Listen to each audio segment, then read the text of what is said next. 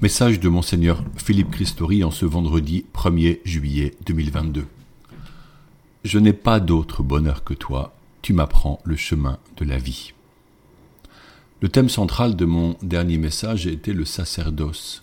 J'ai eu la joie de vivre depuis lors une belle messe entourée des prêtres âgés et jubilaires au sein de la maison des sœurs de Saint Paul de Chartres. Ces religieuses ont le sens de la fraternité, de l'accueil et de la simplicité.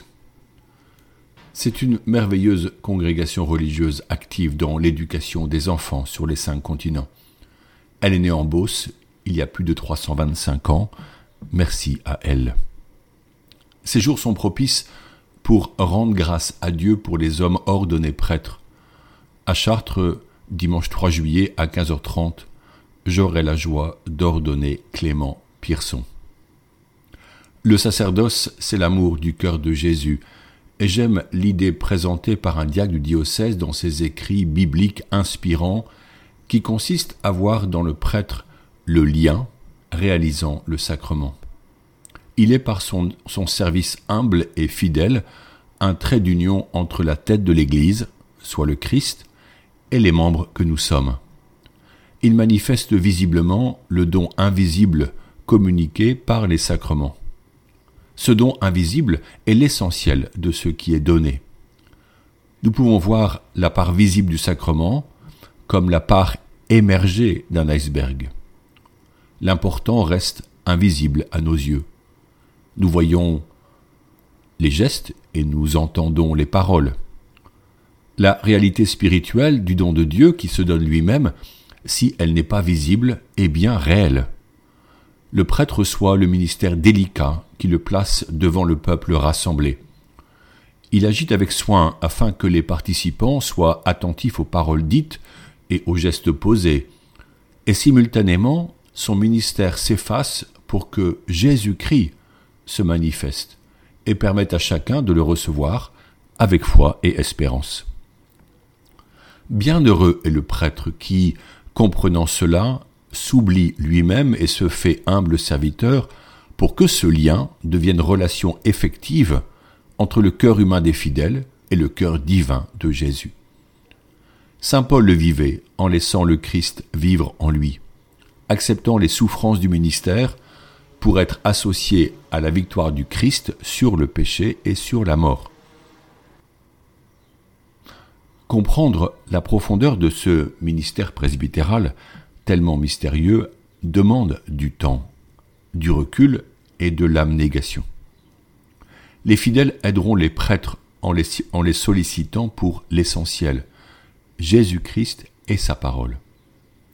C'est pour chacun, je le pense, un long chemin intérieur en vue de saisir la fonction sacerdotale, de lever un petit peu le rideau sur la grâce ineffable du salut des hommes, en les accompagnant sur ce chemin de vie éternelle. Là, nous ne nous situons plus dans une charge d'organisation, de gestion ou de gouvernance. Il est nécessaire de regarder autour de soi, dans les rues et les centres commerciaux, pour être bouleversé par tant d'âmes qui ne sont pas reliées à Jésus-Christ. Pourtant, comme le psalmiste qui dit mon âme a soif de Dieu. Ces personnes n'ont-elles pas besoin de cet essentiel, la compassion et l'amour? Cela vient du cœur de Jésus. Vendredi dernier, nous avons eu la joie de célébrer la fête du Sacré-Cœur. En comprendre la portée rejoint, me semble-t-il, notre discours sur le sacerdoce. Depuis l'origine de la relation que Dieu a établie avec le peuple hébreu, ce dernier, par la voix de ses prophètes et des patriarches, a cherché à dire par des mots humains quelque chose de l'essence même de Dieu. Comme on ne perçoit que les fruits de l'esprit, si nous sommes des êtres contemplatifs, nous pouvons saisir certains faits qui manifestent l'œuvre divine, mais embrasser l'être de Dieu est impossible. Aussi, les auteurs des textes majeurs de la Sainte Écriture ont puisé des récits de la vie agricole. C'est par la description du bon berger qui prend soin des brebis, de celle qui est perdue ou encore malade, qu'ils ont voulu dire quelque chose de l'amour qui vient de Dieu et qui sourd de son cœur. Le prophète Ézéchiel vécut à la campagne et il écrit, je le cite, C'est moi qui ferai paître mon troupeau, et c'est moi qui le ferai reposer, oracle du Seigneur. La brebis perdue, je la chercherai, l'égarée, je la ramènerai, celle qui est blessée, je la panserai, celle qui est malade, je lui rendrai des forces, celle qui est grasse et vigoureuse, je la garderai, je la ferai paître selon le droit. Ézéchiel 34 au verset 15 et 16.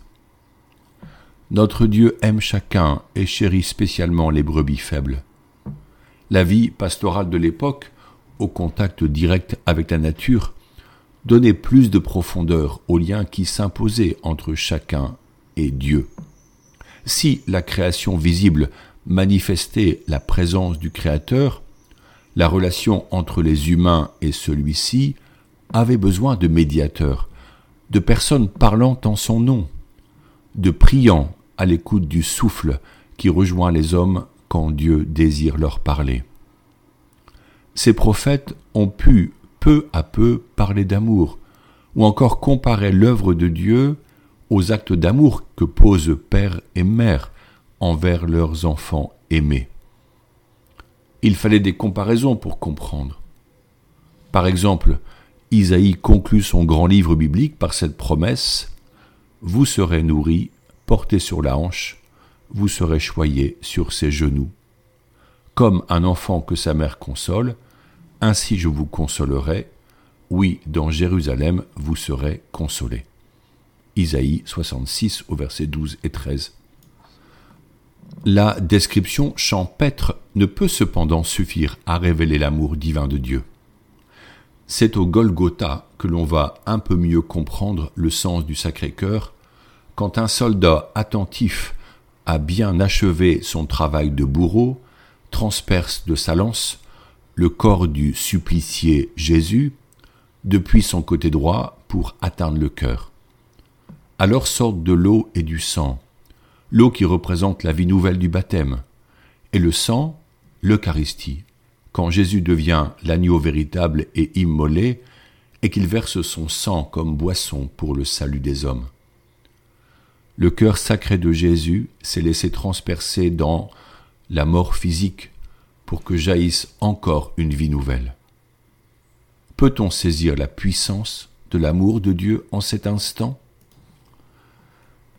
C'est dans l'adoration face à la présence réelle de Jésus, dans le Saint-Sacrement, que le Seigneur peut communiquer et infuser en nous ses grâces d'intimité, qui vont assurer notre foi en sa présence bien réelle. Cela passe par une vision intérieure qui se fait intime et réelle, au fur et à mesure que nous offrons du temps à l'amour divin offert à nos regards. C'est aussi dans la méditation contemplative de l'Écriture et de la vie de Jésus que la parole écrite des textes devient peu à peu une parole vivante qui parle au nom de Jésus, médiateur entre Dieu et les hommes. Cette parole devient notre force et notre lumière intérieure pour porter témoignage de la foi en notre société. Pourra-t-on, durant cet été, trouver le temps de ces lectures méditées de la Sainte Écriture?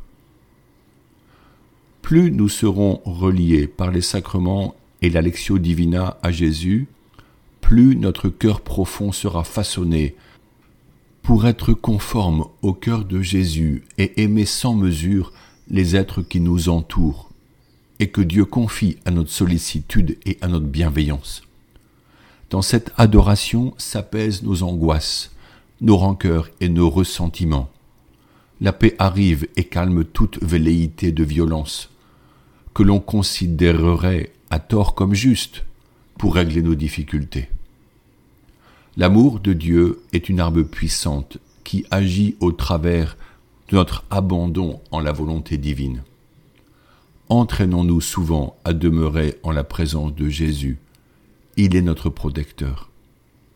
continuons à prier pour que le Seigneur touche des hommes en les appelant au sacerdoce. Ce peut être parmi nos enfants. Rendons grâce pour cela. Voici deux ans, quand je commençais ces messages, au début de la pandémie, nous prions l'Angélus fidèlement.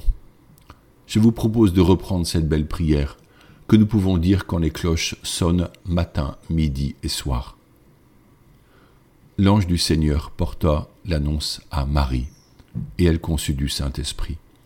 Je vous salue Marie, pleine de grâce. Le Seigneur est avec vous. Vous êtes bénie entre toutes les femmes, et Jésus, le fruit de vos entrailles, est béni. Sainte Marie, Mère de Dieu, priez pour nous pauvres pécheurs, maintenant et à l'heure de notre mort. Amen. Voici la servante du Seigneur, qu'il me soit fait selon votre parole. Je vous salue Marie, pleine de grâce, le Seigneur est avec vous. Vous êtes bénie entre toutes les femmes, et Jésus, le fruit de vos entrailles, est béni. Sainte Marie, Mère de Dieu, priez pour nous pauvres pécheurs, maintenant et à l'heure de notre mort. Amen. Et le Verbe s'est fait chair, et il a habité parmi nous. Je vous salue Marie, pleine de grâce. Le Seigneur est avec vous. Vous êtes bénie entre toutes les femmes, et Jésus, le fruit de vos entrailles, est béni. Sainte Marie, Mère de Dieu, priez pour nous, pauvres pécheurs, maintenant et à l'heure de notre mort. Amen. Priez pour nous, Sainte Mère de Dieu, afin que nous soyons rendus dignes des promesses du Christ. Encore nous prions. Que ta grâce, Seigneur, se répande en nos cœurs par le message de l'ange. Tu nous as fait connaître l'incarnation de ton Fils bien-aimé. Conduis-nous par sa passion et par sa croix jusqu'à la gloire de la résurrection, par le Christ notre Seigneur. Amen.